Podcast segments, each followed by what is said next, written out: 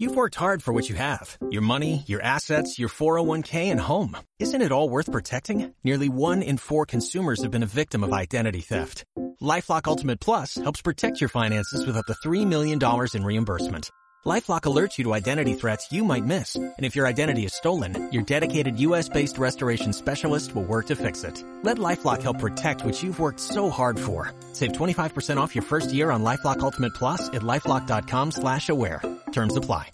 Era el mejor de los tiempos, era el peor de los tiempos. La edad de la sabiduría y también de la locura. La época de las creencias y, la, y de la incredulidad. La era de la luz y de las tinieblas. La primavera de la esperanza y el invierno de la desesperación todo lo poseíamos pero no teníamos nada. Caminábamos en derechura al cielo y nos extraviábamos por el camino opuesto. En una palabra, aquella época era tan parecida a la actual que nuestras más notables autoridades insisten en que tanto en lo que se refiere al bien como al mal, sólo es aceptable la comparación en grado superlativo.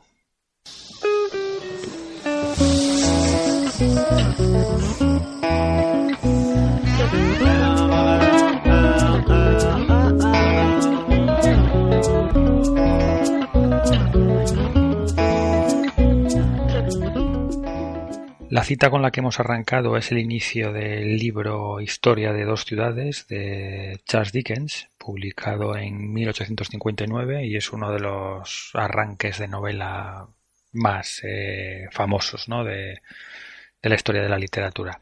Y nada, arranco el programa así porque, bueno, hace un par de fines de semana estuvimos haciendo un pub crawl con unos, con unos amigos, que al final, bueno, un pub crawl es ir de pub en pub tomando pintas, ¿no? Lo que es ir de bares en España de toda la vida, ¿no? Pero bueno, para justificarnos un poco, para hacerlo un poco diferente, pues hicimos el pub crawl este entre pubs eh, con alguna conexión con la literatura en, Londres, ¿no? Entonces, bueno, fuimos a fuimos a un pub de donde George Orwell sitúa una escena en 1984, fuimos a a The French House donde Dylan Thomas se dejó olvidado el manuscrito de uno de sus poemarios más famosos y bueno, estuvimos tomando algo en de Queen Louise, que es un pub victoriano muy mítico que está en Holborn. El pub en sí no tiene ninguna conexión literaria que se sepa, pero está muy cerca de la casa de la casa de Charles Dickens, ¿no? del museo de Charles Dickens.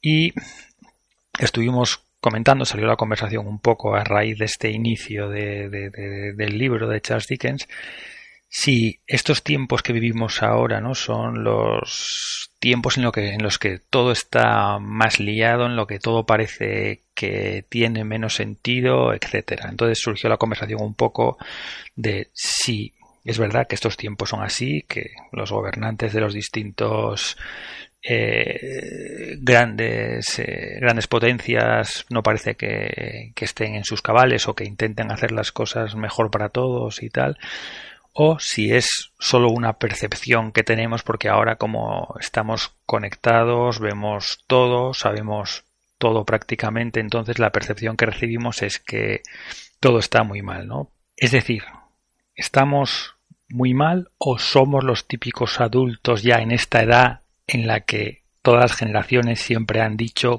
que todo está muy mal. Pensar que estamos tan mal y validarlo todos los días con las noticias que recibimos, etcétera, contribuye a que estemos cada vez peor por la forma en la que se vota, por los radicalismos que van surgiendo, aunque bueno, radicalismos han surgido siempre, ¿no? Y no se estaba tan conectado. En fin, que el Prince Louis era la última parada, llegamos ahí ya con unas pintas encima y la conversación acabó como el rosario de la aurora. Pero aquí arranca el zafarrancho aquel, edición abril-mayo. No pensaba yo empezar ya fallando en abril, pero bueno, las eternas obras en casa de las que hablaré, hablaré luego. El campo también, que estaba en mal estado. El profesor que me tiene manía. Tenía también unos audios preparados y me los comió el perro.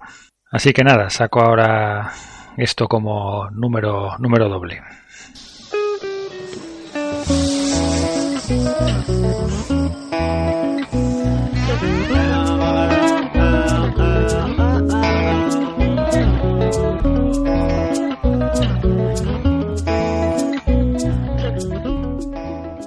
El domingo día 7 de abril volvíamos de pasar el fin de semana en Cambridge, volvíamos a Londres, volvíamos en, tren y Natalie iba mirando su teléfono y me dice, oye, que hay rumores de que van a expulsar a Sánchez de la Embajada de Ecuador hoy mismo. ¿Nos pasamos por allí a ver el ambientillo? Hombre, la idea era tentadora, de la que íbamos para casa no era tarde, y decimos, bueno, nos pasamos por, por enfrente de la embajada a ver, a ver qué, qué, qué ambiente hay, a quién te puedes encontrar y qué cosas se, se viven.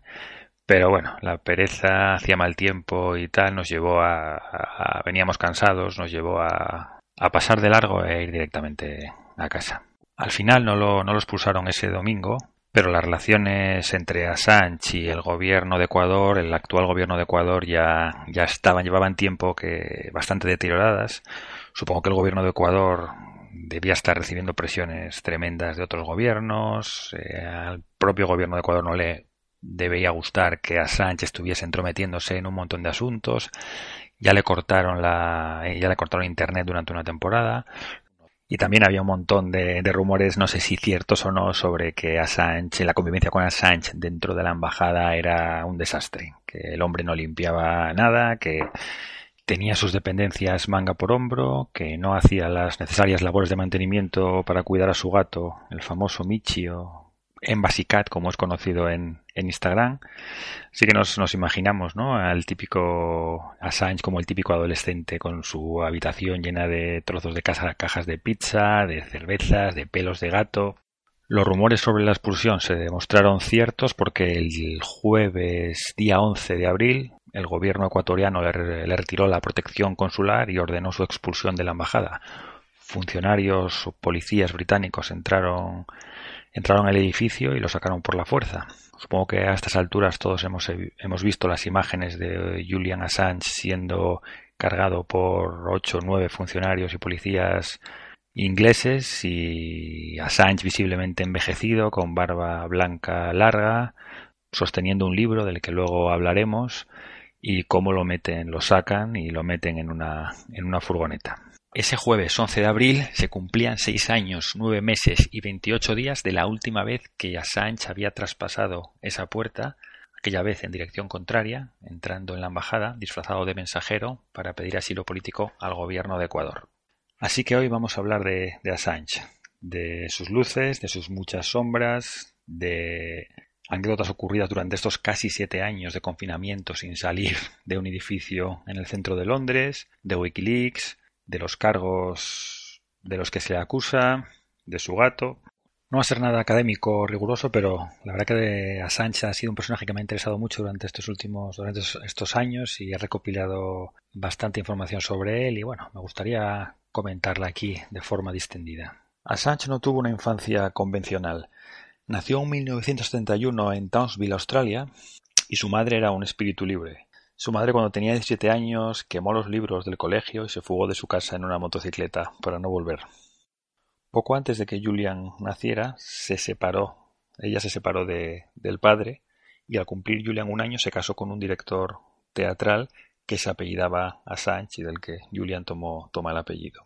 Juntos, la madre de Assange y el director teatral colaboran en un montón de producciones teatrales y se mueven de ciudad en ciudad y Julian lleva una vida bastante salvaje durante esos años. Él mismo dice, la mayoría de mi infancia fue muy Tom Sawyer.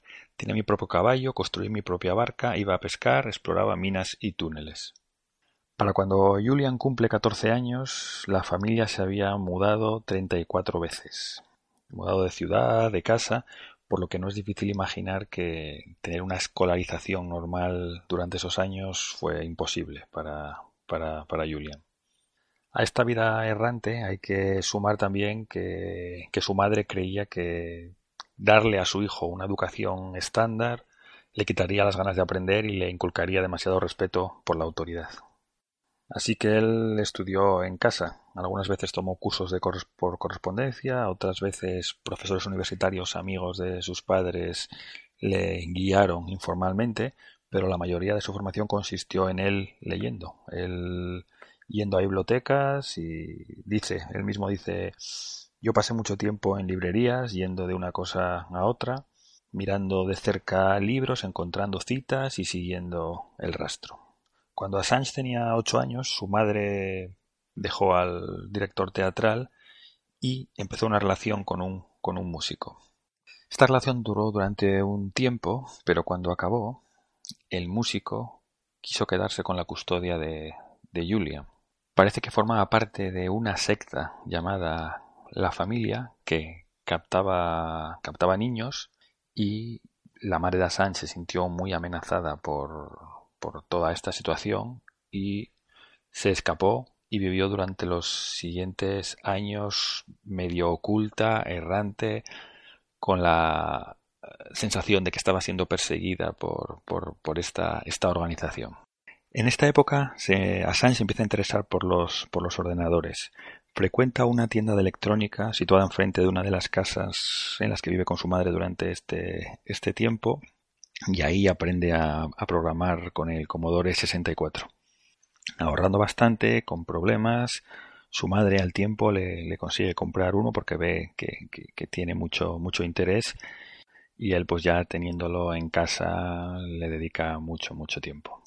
Sobre esos años él mismo dice Éramos niños brillantes y sensibles que no encajaban en la cultura dominante y por ello éramos castigados ferozmente por los matones de turno. Eh, a la edad de 16 años se hace con un, con un modem en esa época, esto era en 1987, todavía no había páginas web, pero bueno, había redes y sistemas de, telecomunicaciones que estaban, que estaban conectados. Se bautiza a sí mismo como Mendax, que es un nombre basado en una cita de Horacio, de Horacio el poeta romano, Splendide Mendax, que significa mentiroso por una buena causa y se gana la reputación de programador extremadamente habilidoso que puede entrar en las redes más seguras.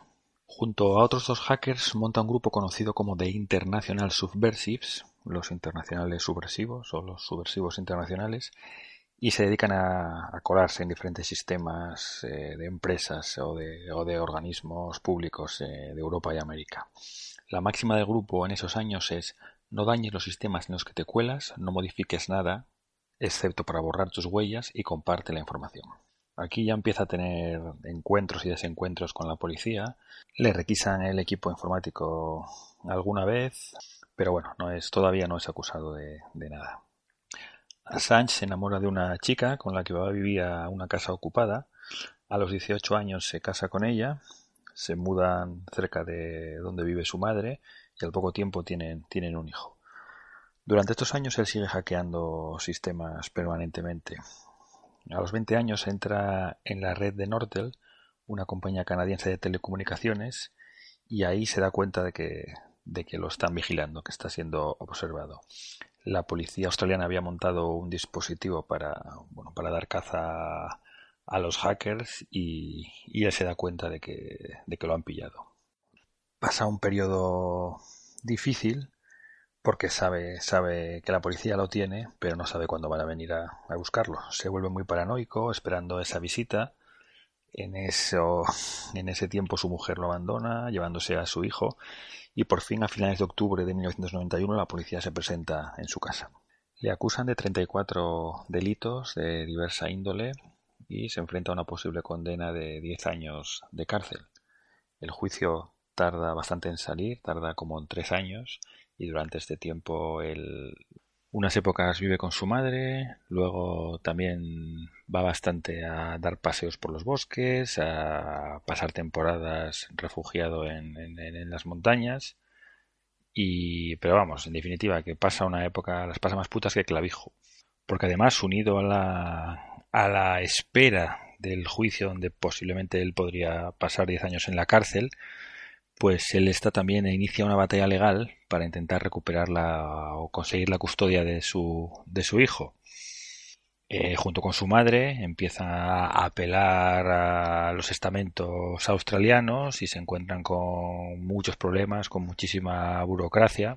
Montan una organización con gente que, que tiene los mismos problemas y aquí, según declaraciones de su madre, usan eh, tácticas activistas para lograr obtener información, graban conversaciones de forma secreta, hablan con trabajadores sociales para que obtengan información de dentro de las instituciones y finalmente, después de 12 audiencias en el juzgado, en 1999 Assange logra obtener la, custodia compartida de, su hijo. Antes, en 1966, se celebró el juicio por, los delitos de, hackeo y aquí, bueno, eh, Assange no tiene que ir, no tiene que ir a la cárcel porque después de muchas vistas el juez lo que lo que al final dice es que no había evidencia de que estuviera intentando otra cosa más que demostrar que eran capaces de entrar en los sistemas, que no querían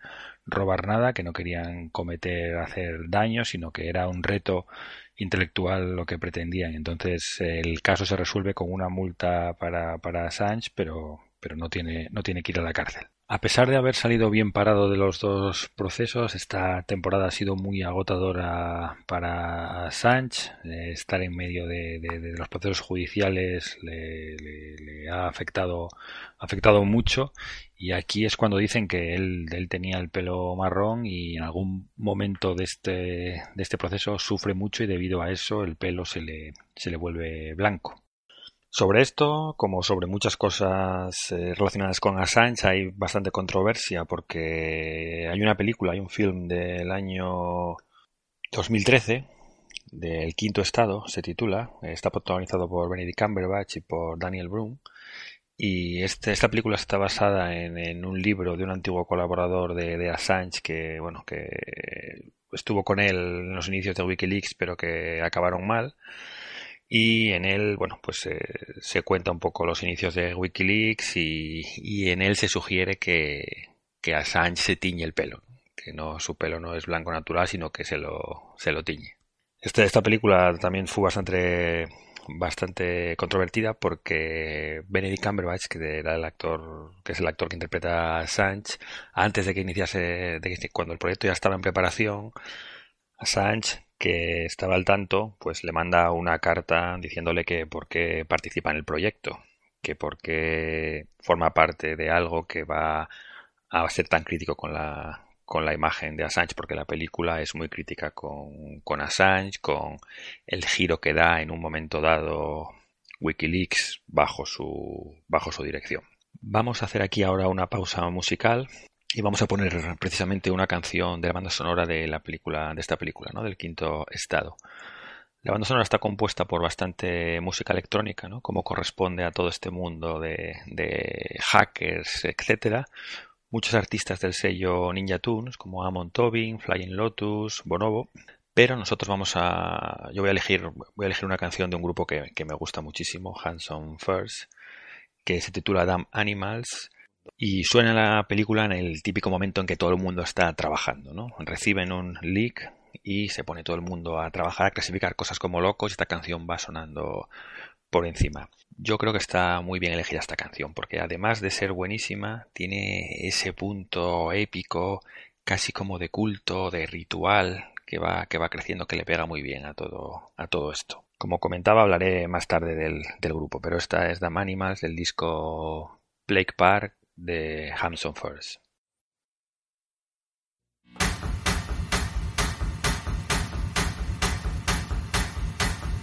Mm.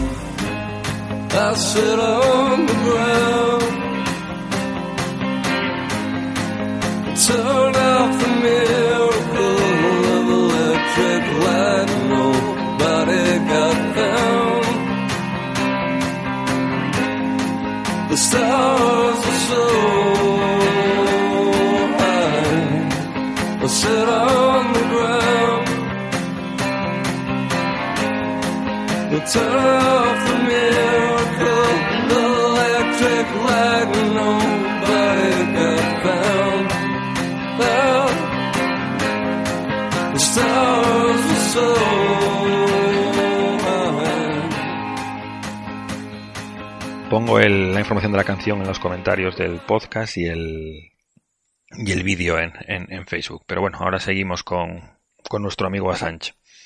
Como comentábamos antes del corte musical, Assange sale sobre el papel bien parado de los dos procesos judiciales, pero sale muy tocado física y anímicamente. Durante este tiempo se hace un viaje en motocicleta por el sudeste asiático, tiene diferentes trabajos, algunos relacionados con seguridad informática, también se matricula en la Universidad de Melbour- de Melbourne en clases de, física y va un poco consolidando todos sus, toda la línea de pensamiento que le va a llevar a, a crear Wikileaks. Hay un artículo en 2010 en la revista New Yorker donde Rafi Kachaturian hace un, un perfil de, de Assange y, y define en este en un texto un poco pues la, la- la- su filosofía que yo creo que, que- que- que- que queda, queda clara ¿no? y lo voy, a, lo voy a leer a continuación es una traducción libre libre mía y dice esto Cachaturian sobre Assange Assange ha entendido que lo que define al ser humano no es la lucha de la izquierda contra la derecha, no es la fe contra la razón. La verdadera lucha es entre el individuo y las instituciones.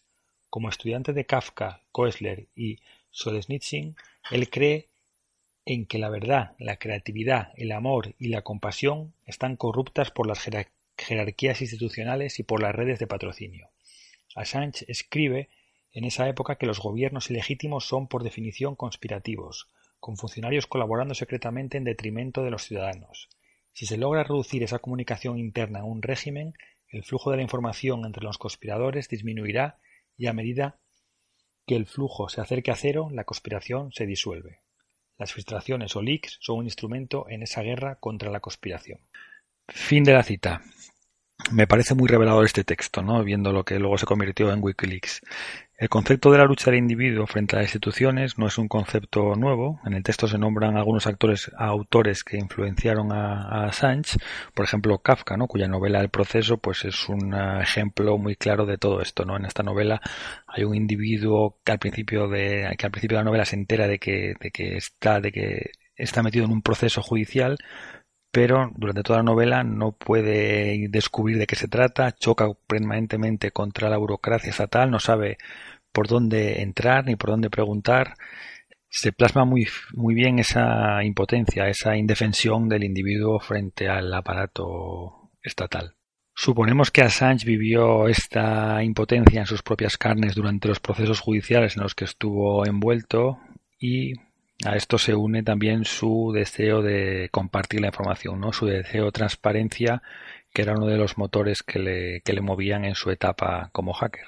Como comentábamos, el conflicto entre el individuo y las instituciones no es algo nuevo, pero lo interesante es la idea de Assange de convertir esto en una guerra de guerrillas usando las filtraciones, los leaks como instrumento principal. Las instituciones no son otra cosa que un montón de individuos y procedimientos, y algunos de esos individuos que ejerciendo su trabajo se ven inmersos en acciones o flujos de información moral o éticamente cuestionables, pueden no sentirse cómodos en esas posiciones, sentir que lo que están haciendo no debería hacerse de esa manera. Darles una plataforma para que puedan dar a conocer esa información puede ser una forma efectiva de control de las propias instituciones. Si se sabe que se pueden producir filtraciones, los procedimientos se volverán más transparentes y no serán trampas ni juego sucio. Procedimientos de filtración existen ya en las propias instituciones, ¿no? normalmente, en un intento de controlarse a sí mismas. En los organismos gubernamentales, así como en grandes empresas, suele haber montado un sistema para que alguien anónimamente exprese sus quejas si en el desempeño diario de su trabajo es testigo o participe de malas prácticas.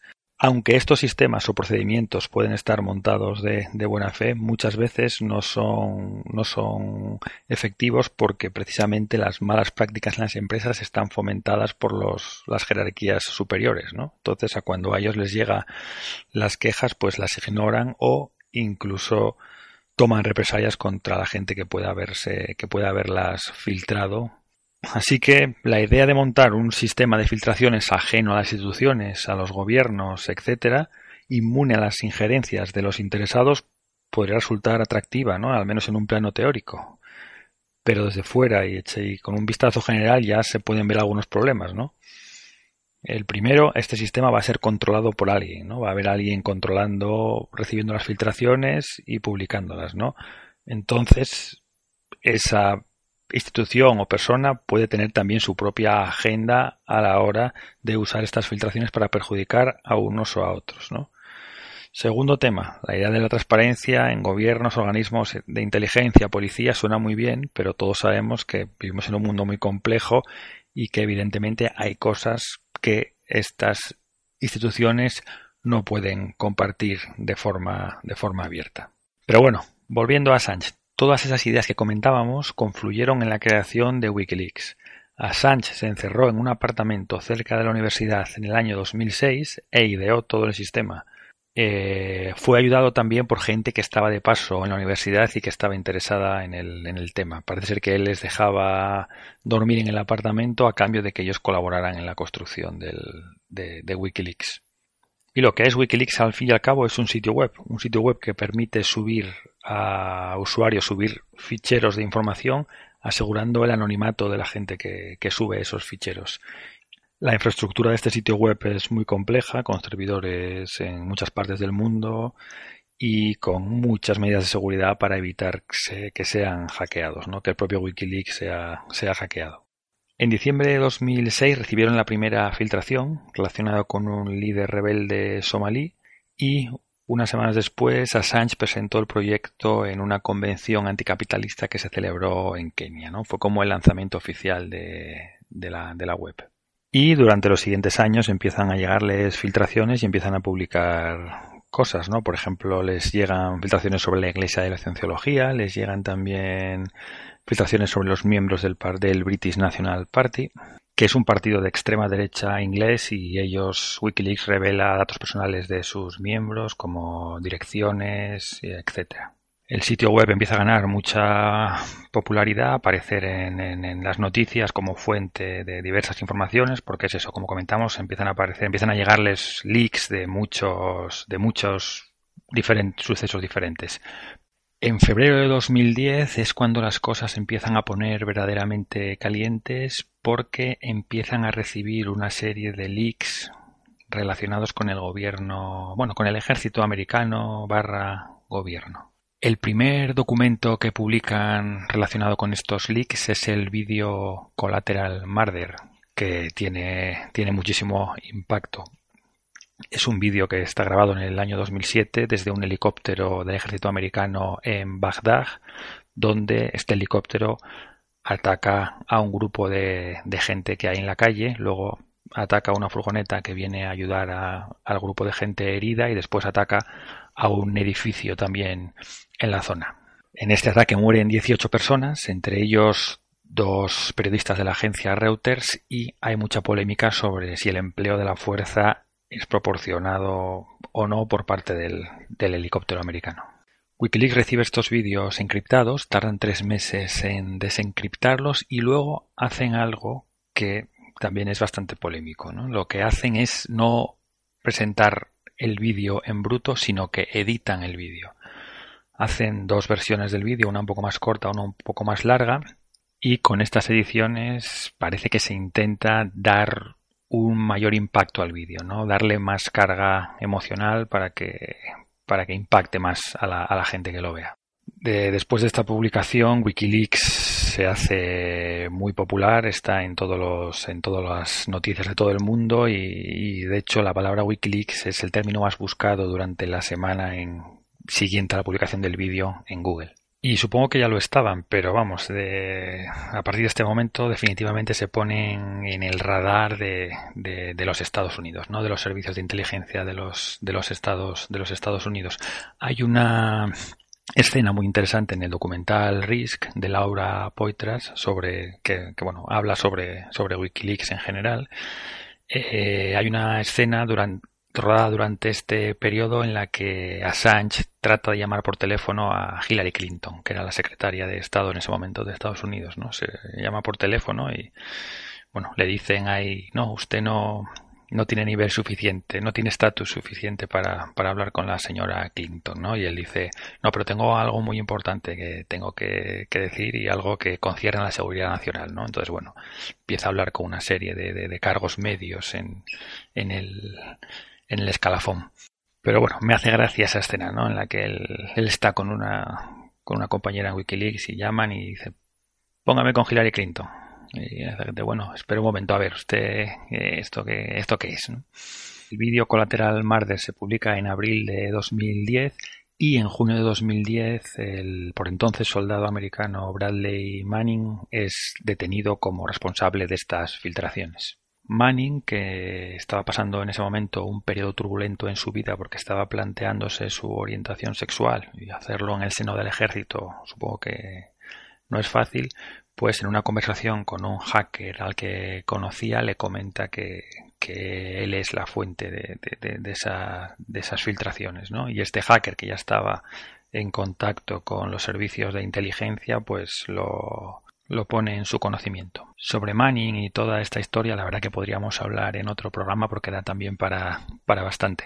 En julio de ese mismo año de 2010, Wikileaks empieza a publicar otros documentos que forman parte de este leak presuntamente hecho por, por Manning. En este lote hay alrededor de 92.000 documentos relacionados con la presencia americana en Afganistán entre 2004 y 2009. En ellos se detallan desde incidentes de fuego amigo, eh, bajas civiles, hasta relaciones con confidentes sobre el terreno. Aquí para analizar todos estos documentos, Wikileaks empieza a colaborar con diversos medios, ¿no? En este caso con The New York Times, con The Guardian y Der Spiegel. Periodistas de estos medios ayudan a analizar toda la información que hay dentro de estos documentos, ver qué es relevante, qué no es relevante y sobre todo hay muchos nombres propios de, de gente que si se publican a lo bestia, pues están todavía sobre el terreno, están todavía, todavía en situaciones delicadas y podrían verse represaliados ellos o sus familias. En la película que comentábamos antes, El Quinto Estado, se refleja en una de las escenas, una de las escenas más míticas de la película, es Assange tratando de defender que había que publicar los documentos en bruto, calles que cayese, por la verdad, por la claridad, y otros miembros de Wikileaks encarándose con él y diciendo que eso no se podría publicar porque habría muchas personas que resultarían muy afectadas, incluso mucha gente que podría ser asesinada por al hacerse esta información pública. No sabemos si esto es cierto o leyenda anti-Assange de la película. El caso es que los documentos fueron tratados por los por estos periódicos y por WikiLeaks y fueron publicados poco a poco. En noviembre de, de 2010, 2010 fue un año muy tocho para esta gente, ¿no? Estuvieron muy muy ocupados. Empieza la publicación de otro paquete de filtraciones que, que recibieron son los famosos cables diplomáticos, ¿no? que al final eran comunicaciones que diplomáticos estadounidenses que estaban presentes en diferentes países alrededor del mundo mandaban a las sedes centrales, haciendo comentarios sobre políticos locales, estrategias, cotilleos, etc. Estas publicaciones también se hacen con ayuda de los periódicos nombrados anteriormente y además con El País en España y Le Monde en, en Francia. Esta filtración pone a Estados Unidos en una situación muy embarazosa porque en estos en estas comunicaciones eh, se comprueba que, que, están espiando a muchos líderes mundiales y hay muchos reportes negativos sobre muchos muchos de ellos se critica a Angela Merkel directamente, se critica a Sarkozy. Hillary Clinton tiene que llamar a más de una docena de dirigentes internacionales para pedir disculpas personalmente. Y aquí otra vez sale a relucir un poco la, la, la, opinión de Assange que se queja públicamente de que los medios están, de sus, sus, los periódicos con los que está colaborando, están liberando las noticias demasiado despacio, ¿no? que él querría liberar todo mucho más rápido. Durante este tiempo, durante entre 2006 y 2010, Assange vive en la carretera, vive en casa de unos, de otros, ayudado por miembros de Wikileaks, simpatizantes en diferentes partes del mundo, una vida que a la que él está acostumbrado ya de sus años de su, en su infancia. Por ejemplo, en los, las semanas previas a la publicación del vídeo Colateral Murder, donde está trabajando en montar el vídeo, recopilar toda la información, él esto lo hace desde Islandia, ¿no? en una casa alquilada por simpatizantes de Wikileaks y él con diversos colaboradores es donde instalan el cuartel general para gestionar toda esta operación. Más tarde, ese mismo año 2010, eh, Assange pasa un periodo en Suecia, donde dos mujeres lo acusan de abuso sexual. Bueno, una de abuso sexual y otra directamente de violación. Assange dice que tuvo relaciones sexuales con estas mujeres y que fueron ambas consentidas y que estas acusaciones se desarrollan en un ambiente de persecución política hacia él, ¿no? Porque ya con en ese momento, con todo lo que ya ha salido, ha salido ya el vídeo colateral Marder, etcétera, Estados Unidos está viendo la manera de emprender acciones judiciales contra él. En noviembre de 2010, una juez sueca ordena la detención de Assange eh, como sospechoso de violación y de otros tres cargos de abusos sexuales. En ese momento Assange se encuentra viviendo en Inglaterra y se inicia un procedimiento para su extradición. Durante todos los pasos de los procesos judiciales, los cargos sexuales van variando, lo que, lo que los abogados de Assange usan para decir que no está claro de qué se le acusa. Durante el año 2011 y principios de 2012 se desarrolla todo un procedimiento judicial de apelaciones hasta que se llega a la Corte Suprema del Reino Unido para decidir si se, le va a extraditar o no. Durante este tiempo la situación de Assange es que está pues a la espera de una decisión judicial, ¿no? Que está que no puede abandonar el país y que está bajo fianza, digamos. A finales de mayo del 2012 el Tribunal Supremo dice que tiene que ser extraditado, ¿no? Y a principios de junio Assange, disfrazado de mensajero en moto, llega a la Embajada de Ecuador y entra en ella, pidiendo asilo político. Estos momentos previos a entrar en la Embajada de Ecuador están bien documentados en el documental del que hablamos antes, Risk de Laura Poitras, donde se, donde se ve a, Sánchez en la habitación de un hotel con su madre allí y él vistiéndose de, motorista minutos antes de, de entrar en la, en la embajada. Ese día, el día que entra, el 19 de junio del 2012, el ministro de Asuntos Exteriores de Ecuador sale diciendo que Assange está en su embajada, que ha pedido asilo político y que están estudiando el caso. Assange justifica esta acción, la violación de la fianza, diciendo que el proceso que hay contra él en Suecia es falso, es una tapadera y que solo está, se está llevando a cabo para deportarlo posteriormente a Estados Unidos. En ese momento el presidente de Ecuador es Rafael Correa, con una ideología bastante contraria a la intervención de Estados Unidos en los asuntos del, mundo. El 16 de agosto de 2012, el ministro de Exteriores de Ecuador anuncia que Ecuador le da el asilo político a Assange y en su declaración dicen que, como consecuencia de la defensa de Assange de la libertad de expresión y la libertad de prensa, en cualquier momento una situación podría poner en riesgo su vida, su seguridad o su integridad personal. Y aquí empieza pues un periodo rocambolesco en la historia actual, ¿no? Un hombre encerrado en una embajada en el centro, que es al fin y al cabo un piso, ¿no? Un piso grande, pero un piso en el centro de, Londres, interviniendo desde ahí en la política mundial, ¿no? Y tenía preparadas más cosas para comentar sobre, sobre ir un poco en el detalle sobre este periodo, por ejemplo, pues eso, su relación con un montón de famosos que han pasado por ahí a verlo, entre ellos Pamela Anderson, que es un habitual visitante y que se dice que si tienen una relación sentimental, etcétera.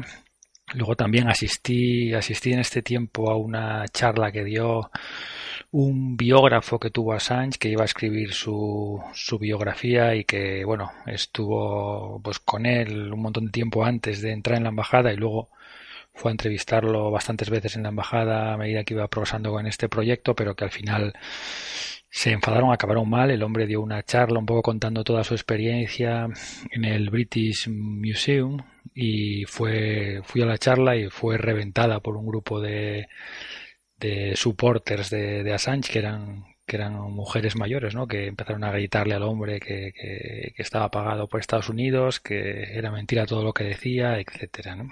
Además, ahora, después de, de, de, que Assange saliese de la embajada, están saliendo todo el día prácticamente informaciones de todo tipo. De, bueno, ahora estaba leyendo que había una empresa española que se encargaba de la vigilancia, que robó una serie de datos, vídeos sobre Assange, datos de las visitas, etcétera, y que estaba extorsionando a Wikileaks para que les pagase una cantidad si no la hacían pública. Bueno, en fin, que esta historia da para muchísimo más, que tiene ramificaciones, que tiene derivas que puedes coger y que puedes no acabar nunca de seguirlas, ¿no? Por terminar un poco, bueno, la cosa es que ahora Assange se enfrenta lo primero a la violación de la fianza, que cuando está, cuando, en, cuando pidió asilo político estaba bajo fianza con el gobierno inglés, entonces ahora tiene una pena por, por haberse escapado de la, de la fianza. Y después parece que la, que la acusación de violación eh, o de abusos sexuales en Suecia durante estos años ha ido, parece que se desestimó en algún momento, que en otro momento se, se estaba activa otra vez, entonces no sé qué se dirimirá ahí. Y parece que el gobierno de Estados Unidos también lo va a acusar. Y ahí hay bastante, bastante polémica porque en teoría él eh, se limitó a publicar los eh, documentos que le llegaron, ¿no? Que eso se acoge a esos derechos tan míticos que se ven en las películas americanas de libertad de prensa, ¿no? Si alguien, si alguien lee a un periódico, a, en este caso WikiLeaks, que puede ser considerado como un medio de comunicación, le llega una información, ellos tienen derecho a publicarla. Pero parece que el gobierno americano está yendo por que él ayudó a Manning, que ahora, ahora se llama Chelsea Manning, ayudó a Chelsea Manning a romper la password de los archivos para, para tener acceso a, a la información. Bueno, veremos en los próximos días, meses, años cómo, cómo evoluciona el tema.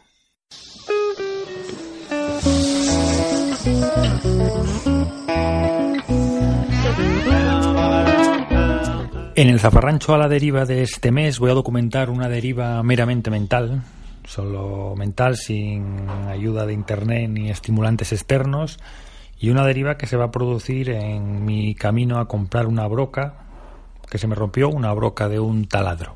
Acabo de salir de casa, estoy grabando con el móvil y le estoy dando vueltas a que me he cogido dos días de vacaciones, lunes y martes, que unidos al fin de semana son hacen cuatro días y no me los he cogido para apuntarme a un curso intensivo de lambada o para hacer un viaje a alguna capital del este y darle un poco de vidilla a mi Instagram o ni siquiera para castigar el hígado con, con los amigotes. Los he cogido nada más y nada menos que para avanzar con las obras en casa. Esto es un hecho simple, sencillo, pero si me paro a pensarlo me parece muy simbólico, porque sobre todo yo he estado situado siempre durante toda mi vida en un estado mental, en una filosofía en una narrativa donde hacer obras en tu propia casa no estaba presente, ¿no? No era algo concebible, no era algo ni siquiera posible, ¿no? Y se me ocurren varias razones para que esto fuera así. Una de ellas, bueno, que casi siempre he vivido en pisos alquilados. Luego también otra puede ser que por alguna razón siempre, nunca pensé que me correspondiese a mí cambiar las cosas, ¿no? Que mi vida siempre estuvo situada en una especie de transitoriedad, ¿no? Como de acabar de llegar a los sitios o de, o de estar a punto de, irme, ¿no? Y también porque los trastornos de las obras, las decisiones que hay que tomar, las incomodidades, los problemas que pueden surgir, me parecían algo que, que, que no, que yo, con lo que yo no estaba preparado para, para lidiar. Pero bueno, las filosofías de vida cambian y está bien y aquí estoy, un día de vacaciones, camino a comprar una broca y apurándome porque tengo, me queda todavía mucho, mucho que hacer hoy. La semana pasada estaba en el trabajo, estaba comentando, hablando con los compañeros, comentando que me cogían, me cogía estos dos días de vacaciones y algunos me preguntaban, pero ¿y qué vas a hacer? ¿Te vas a algún sitio? ¿Tienes algún, algún plan? Y cuando les respondía que, que era para, para, avanzar con las obras en casa, pues algunos se echaban las manos a la cabeza, ¿no? Eh, me decían sorprendidos, pero bueno, hombre, eso no se puede hacer. O sea, los días de vacaciones hay que disfrutarlos y, no se pueden gastar haciendo, haciendo obras, ¿no? Y es gente que, claro, yo los entiendo, es gente que, que vive en el estado mental en el que vivía yo, en ese paraíso, en esa especie de paraíso, paraíso mental. Y luego había otros compañeros que cuando les contestaba, pues asentían con resignación, ¿no? Entendiendo, entendiendo la situación. Y es que llevo con estas obras ya como seis o siete meses, no, no de forma continua, pero así a, tirones, a rachas. Y durante este tiempo se ha generado una relación con varios compañeros de trabajo, dos o tres, que también están metidos en procesos similares. Y no los veo todos los días, pero de vez en cuando, cuando coincido con ellos en la cocina tomando un café o por el pasillo, es verlos y sentirse acompañado, ¿no? Empezamos a charlar un rato y tal, y me cuentan que al quitar un radiador se dieron cuenta que había humedad detrás, o que fueron a cambiar un enchufe y el electricista les dijo que había que cambiar, que había algo mal y había que cambiar la instalación. Yo les cuento que el mueble que me traían para el baño no, no entraba, no, no, entra, no entraba por la puerta, hubo que devolverlo, que el fontanero un día al mediodía dijo que se iba a comer, que volvían una hora y no volvió y vamos, se genera una camaradería, una hermandad entre nosotros, similar, por ejemplo, a la que cuando se encuentran dos tipos con muletas por la calle, ¿no? dos, dos desconocidos con muletas que, que se miran de forma cómplice, ¿no? que saben que están juntos en la lucha todo esto que estoy contando, pues no me está saliendo una deriva, ¿no? Estoy más bien sacándome de encima, haciéndome, practicándome un exorcismo a mí mismo de lo que he estado estos días machacando, pensando recurrentemente mientras pintaba la cocina ayer y hoy estado, mientras estaba picando unos azulejos en el baño, ¿no? Y creo que, creo que esto, esto viene, o sea, esto se relaciona con una teoría que tenía yo, que tenía yo hace tiempo, ¿no? que, contaba a quien quisiera escucharme y que, que era esta, ¿no? En general, en los trabajos tenemos un mes de vacaciones, ¿no? O sea, trabajamos 11 meses y tenemos uno de vacaciones, que al final, bueno, trabajamos algo menos porque con los días de fiesta y tal, bueno, podemos decir que son 10 meses y medio y que eso es pues una temporada de vacaciones que ya no es un mes, no suele ser un mes entero, sino que cogemos una semana aquí y otra otra semana allí, ¿no? Y en general, pues en las vacaciones eh, lo pasamos lo pasamos bien. Entonces, en los durante el tiempo que estamos trabajando, en esos diez meses y medio, estamos pensando que nos gustaría estar estar de vacaciones. Mi teoría consistía en que sería más lógico bajar un poco el nivel en general y en lugar de pasarlo bien en las vacaciones, pasarlo mal, pasarlo muy mal, pasarlo bastante peor de lo que lo pasas en el trabajo. De esa forma, durante diez meses y medio, estaríamos pensando qué suerte que no estamos de vacaciones, ¿no? Estaríamos más tiempo en, el, en la situación en la que queremos estar. Esto, que era una especie de propuesta teórica que por supuesto no había pensado en llevar a la práctica nunca, me da la impresión de que de alguna manera se me está apareciendo, ¿no? Me está alcanzando con estas, con estas obras, que ya estuve las vacaciones de Navidad, ya las empleé en avanzar con ellas parece que, se me está poniendo delante esta realidad con toda, con toda su crudeza, ¿no? Y pasado mañana voy a volver al trabajo y la verdad que voy a volver contento, ¿no? Porque por lo menos por unas horas no voy a estar preocupado en si perforo una tubería con un, con un, con un taladro y a lo mejor hasta me encuentro a un compañero de, de batallas en obras y podemos tener hasta un buen rato charlando, charlando sobre nuestras penas. Y ya para cerrar esta, esta reflexión, voy a comentar un tema que no sé si tiene mucha, mucha relación con lo que, con lo que he hablado. Yo creo que algo, algo de relación sí que se puede, se puede encontrar. Y es el tema del, bueno, de ir a trabajar, ¿no? En, de ir y volver al, al, trabajo. En las ciudades grandes, pues solamente se tarda, es uno de los problemas de vivir en una ciudad grande, que se suele tardar bastante en ir, en ir, y volver del, del, trabajo y el trayecto no es muy cómodo porque hay mucha gente, se va, se va muy apretado, etcétera. Aquí en Londres, por ejemplo, una hora para ir a trabajar y una hora para volver es algo bastante, bastante normal, ¿no? Hay gente que tarda menos, otra gente que tarda más, pero una hora, o sea, dos horas al día en transporte público no es, no es, no es extraño. Y a lo que voy, vamos, que hay gente, me he encontrado casos, amigos de amigos, etcétera, que están muy estresados en el trabajo, que tienen, trabajan bajo mucha, mucha presión y luego tienen circunstancias personales, su vida personal es también estresante porque tienen muchas tareas que hacer, no pueden descansar, etcétera. Y ese tiempo de ir y volver al trabajo es su mejor momento del día, ¿no? Es donde pueden estar más tranquilos, pueden leer, se pueden relajar un poco, que la gente no quiera llegar ni a un sitio ni a otro, ¿no? Que, prefiera estar en, en tránsito y me, me, me, fascina que un momento del día utilitario, de transición, incómodo, que la gente a priori intenta reducir o evitar, se abra paso legitimándose como un espacio de disfrute con entidad propia, ¿no? con posibilidades.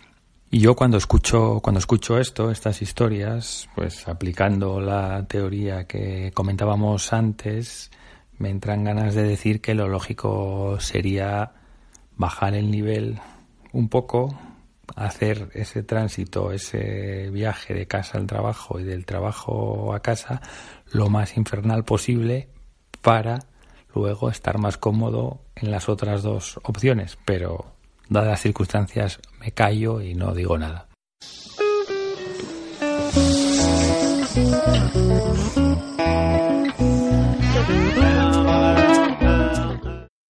En el zafarrancho musical barra canciones zafarranchas voy a hablar hoy de Hanson First. Es el grupo que sonó antes en, que estaba la banda sonora del quinto estado. Grupo perfecto para mí por su concreción, ¿no? Tienen solo tres discos, existieron del 2006 al 2012, 30 canciones, no es ese grupo que tiene 13 discos que pasan por diferentes épocas, etcétera. Esta gente fueron directos al grano. El grupo está formado por Dan Boecker y Alexei Perry, que eran pareja, que eran marido y mujer durante esos años. Dan Boecker era miembro de Wolf Parade, grupo indie de principios de los años 2000 que tuvo bastante éxito, pero en un momento dado el grupo decidió tomarse un descanso y Dan aprovechó para montar Hanson Fars con su mujer. Wikipedia define el estilo del grupo como indie rock, post-punk revival, pero bueno, dejando las etiquetas a un lado, la base de todas las canciones es una base electrónica con sintetizadores, usan cajas de y a partir de ahí empiezan a meter más elementos. La voz de Dan Boecker está omnipresente, es una voz muy peculiar, con mucha personalidad, mucho carácter, muy desinhibida. Las canciones están escritas en su mayoría por, por él y yo creo que son un derroche absoluto de creatividad. Da la impresión de que Dan Boecker acabó la etapa de Wolf Parade un poco, un poco quemado porque había otro líder en el grupo y tenían que competir por quién metía sus canciones, tenían que llegar a acuerdos y salirse de ese corsé, jugar libremente con los sintetizadores, colaborar con su mujer, le llevó a alcanzar eh, un punto de creatividad creo que muy interesante las canciones están llenas de buenas ideas, ¿no? Y escuchándolos me pasa un poco como, como escuchando los cinco primeros discos de Black Sabbath, ¿no? Que escuchas una canción y dices, joder, aquí hay ideas, aquí hay melodías suficientes para, para hacer tres canciones. Un grupo normal hubiera hecho tres o cuatro canciones con una canción de estas. Las canciones están llenas de melodías muy pegadizas, pero que a mí al menos no se me hacen pesadas porque creo que las dosifican muy bien, ¿no? No las, no las gastan. Meten siempre algún efecto de otro tipo, cortan, no sé cuál era la intención del grupo, la verdad, pero yo creo que si hubieran usado esas melodías para, para, el mal, si se hubieran pasado al lado oscuro y hubieran tratado algunas de las melodías que tienen de una forma, con una producción mucho más comercial, yo creo que hubieran sido un grupo que hubiera arrasado en el mainstream, ¿no? Tipo M83 o The Postal Service. Por suerte para nosotros, al menos para mí, hicieron lo que quisieron y a mi entender les quedó, les quedó muy bien.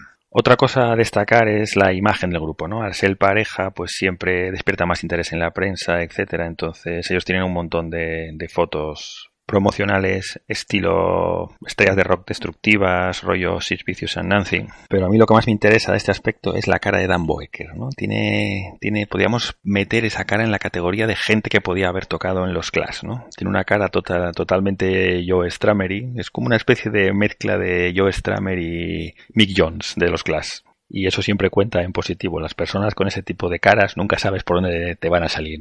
Hanson First eh, graba los tres discos con la etiqueta Sub Pop. El primero, Plague Par, es del año 2007. Eh, aquí todavía Dan Boecker está con Wolf Parade. Eh, empieza, graba este disco como proyecto paralelo con, con, su, con su mujer y de eso se le acusa un poco en la, en la crítica, ¿no? Se dice que no tiene la entidad de una, de una banda principal. le ponen un 7,2 en, en Pitchfork Y de aquí es la canción Dam Anima, la canción que pusimos antes en el, corte de Assange. En 2009 sacan su segundo disco, Face, Face Control.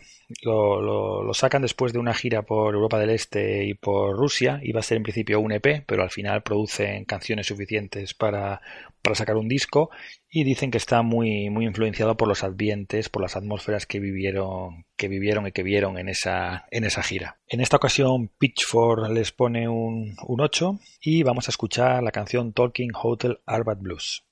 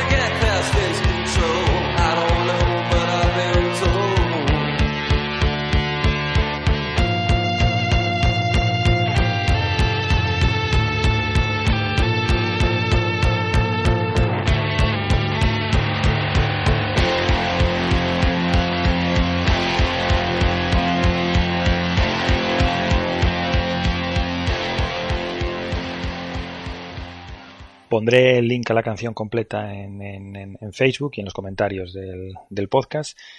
Y nada, como, como, supongo que se podrá percibir, a mí estos dos primeros discos me gustan, me gustan mucho. Estos me los llevaría a una isla desierta, entre otros mil discos. Y en 2011 sacan su tercer disco, que a la postre fue el último, aunque ellos en ese momento no sé, no creo que lo supieran.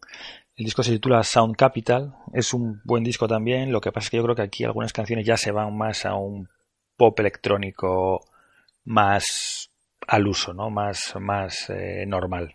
Destacar en este disco la canción Serve the People, que es un auténtico temazo, yo creo que es la pieza en torno a la que gira el disco y que es muy, muy recomendable.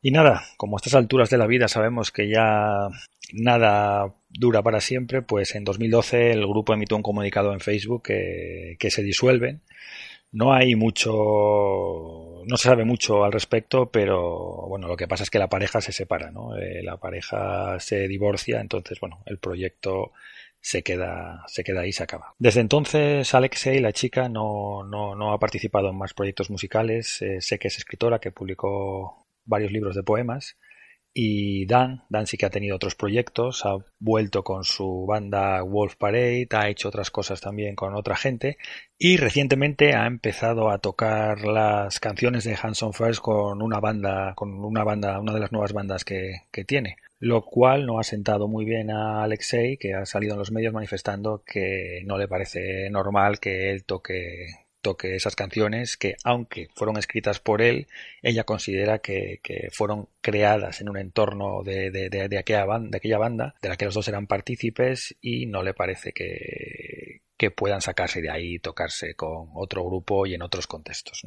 Pero bueno, yo a estas alturas la verdad que a conciertos ya voy a bastantes pocos y a los que voy suelen, suelen ser conciertos para estar sentado, así que bueno, yo con que estén ahí los discos, yo creo que para mí es suficiente.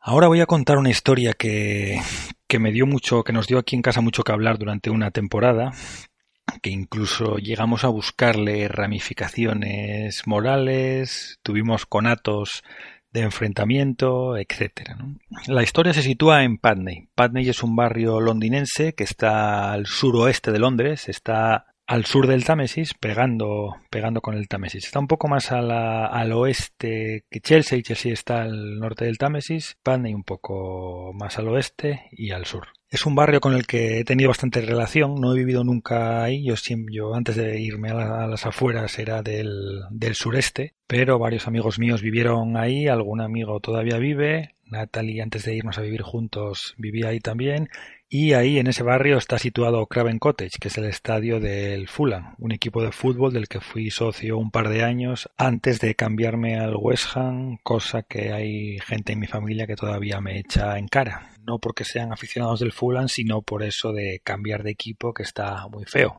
Casi tan feo como cambiar de nombre a un gato. Pero vamos, yo les digo, yo les digo que mi equipo es el Sporting de Gijón y es el equipo al que le soy fiel, pero como no puedo asistir al Molinón, pues tengo segundos equipos a los que no les guardo tanta fidelidad, aunque ahora sí que el West Ham al West Ham ya le estoy cogiendo más cariño.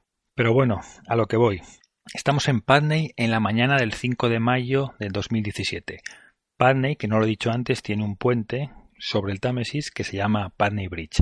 Por ese puente cruza mucha gente caminando, hay tráfico también de, coches y en esa mañana, que era viernes, iba el flujo normal de gente, no era, no estaba demasiado, no había demasiada gente cruzando, una persona aquí, otra allá, y hay también a veces gente haciendo footing. Pues bien, una chica va caminando por el puente y enfrente de ella, en dirección contraria, va un tipo de mediana edad corriendo con ropa deportiva. Cuando llegan a la misma altura, el tipo sin venir a cuento, modifica su trayectoria, empuja de forma violenta a la chica y ella cae en la carretera, que creo que se llama calzada en la ciudad, por donde pasan los coches, vamos. Ese puente tiene muchísimo tráfico normalmente, pero esta vez hay suerte porque ella cae. Hay un autobús que está cerquísima, pero el conductor con mucha pericia la ve y consigue frenar a tiempo, justo, justo, el autobús justo se para casi cuando está encima de ella. Por supuesto el runner sigue corriendo, no se para y en la escena pues se monta algo de revuelo. El conductor del autobús se para, gente que va caminando por la zona se acerca a auxiliar a la chica. Afortunadamente no tiene heridas graves porque el autobús no le ha llegado a impactar y bueno, ha sido solo la caída ¿no? contra el suelo. Y mientras que están todavía allí, tranquilizando a la chica, comentando la jugada, el runner vuelve a pasar por el puente en dirección contraria. La chica le intenta parar, le intenta pedir explicaciones, pero él hace caso omiso, sigue con su trote, con su ritmo y se aleja tranquilamente de la situación. La chica denuncia el hecho, hay cámaras en el autobús, yo creo que también en el, en el puente, y se puede ver perfectamente toda la secuencia de, acontecimientos. La policía en primera instancia no sé qué medios emplea para intentar eh, encontrar al individuo. No sé si se pone en el puente a vigilar otros días a ver si pasa, si pasa por ahí corriendo, si es una red de sus rutas habituales. No sé si mete en su cara, a lo mejor en algún en algún programa de reconocimiento informático de reconocimiento facial, pero vamos, el caso es que pasan un par de meses y no logran eh, encontrar al individuo. Entonces hacen pública toda la historia, sacan el vídeo, sacan imágenes ampliadas de este individuo pidiendo que si alguien tiene alguna información sobre él o si lo reconoce, que se ponga en contacto con la policía. Por supuesto, después de esto, toda la prensa se hace eco de la historia. El vídeo está en todas las webs de todos los periódicos digitales de, Londres y también las fotos del, individuo. Aquí es donde nosotros nos enteramos de la historia y empezamos a seguirla. Pasan los días y el tipo no aparece. La prensa lo bautiza como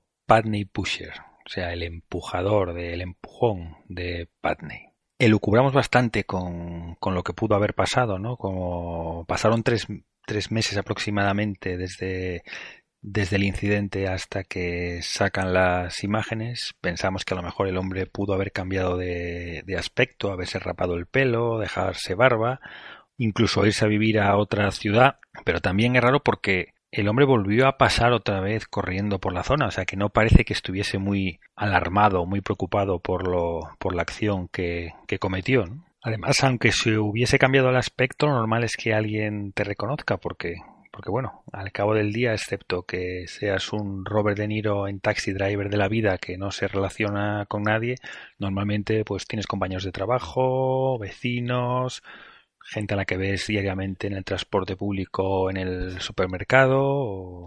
Y aquí es ya donde empezamos a comentar que qué harías tú, ¿no? Si de repente ves el vídeo y te das cuenta de que esa persona es alguien a quien conoces. No solo a quien conoces, sino a alguien muy muy cercano, ¿no? Por ejemplo, tu pareja, un familiar, un amigo íntimo, porque la acción es completamente injustificable, ¿no? No solo el empujón, sino no pararse y lo que me llama más la atención es pasarse a los 10 minutos otra vez por allí tan campante corriendo, ignorando todo, todo el tema. Si es alguien muy cercano, ¿qué se podría hacer? ¿no? Bueno, una cosa lo evidente sería confrontar a esa persona, decirle, oye, mira, he visto este vídeo, sales ahí, ¿qué hiciste? Pero estás loco, ¿cómo hiciste eso y tal? A partir de ahí, claro, esa persona podría justificarse y diciendo, no, no, perdón, estaba pasando mucho estrés en el trabajo, fue un momento de locura, pero yo no soy así, además estoy asistiendo a terapia para mejorar mi comportamiento, si me denuncias me voy a meter en un lío gordo, me voy a hundir, además a la chica por suerte no le pasó nada, no hay consecuencias. Vamos, que es inicio de película de Hitchcock total, ¿no? De repente se ve a esa persona haciendo algo que tú conoces bien y dices, esta persona, ¿quién es realmente? ¿No? ¿Es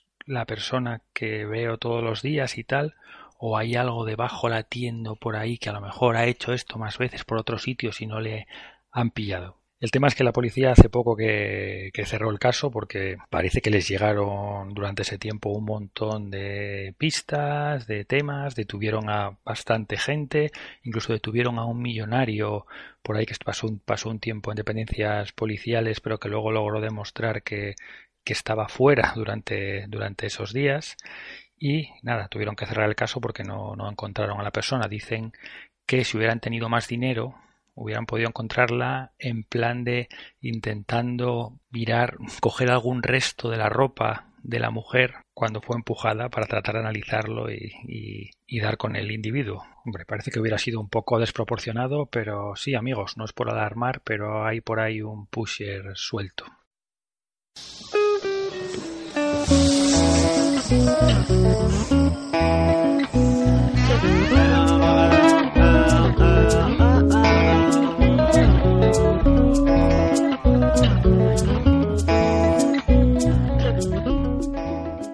Inauguramos sección en el Zafarrancho, nueva sección El Zafarrancho y los sueños. Y para inaugurarla voy a contar un sueño que tuve hace un par de días, a ver si alguno de los cuatro o cinco oyentes que, que, tiene este, este podcast puede aportar algo de luz, ¿no? Algo de la significación de los sueños. Es un tema muy, muy, muy interesante.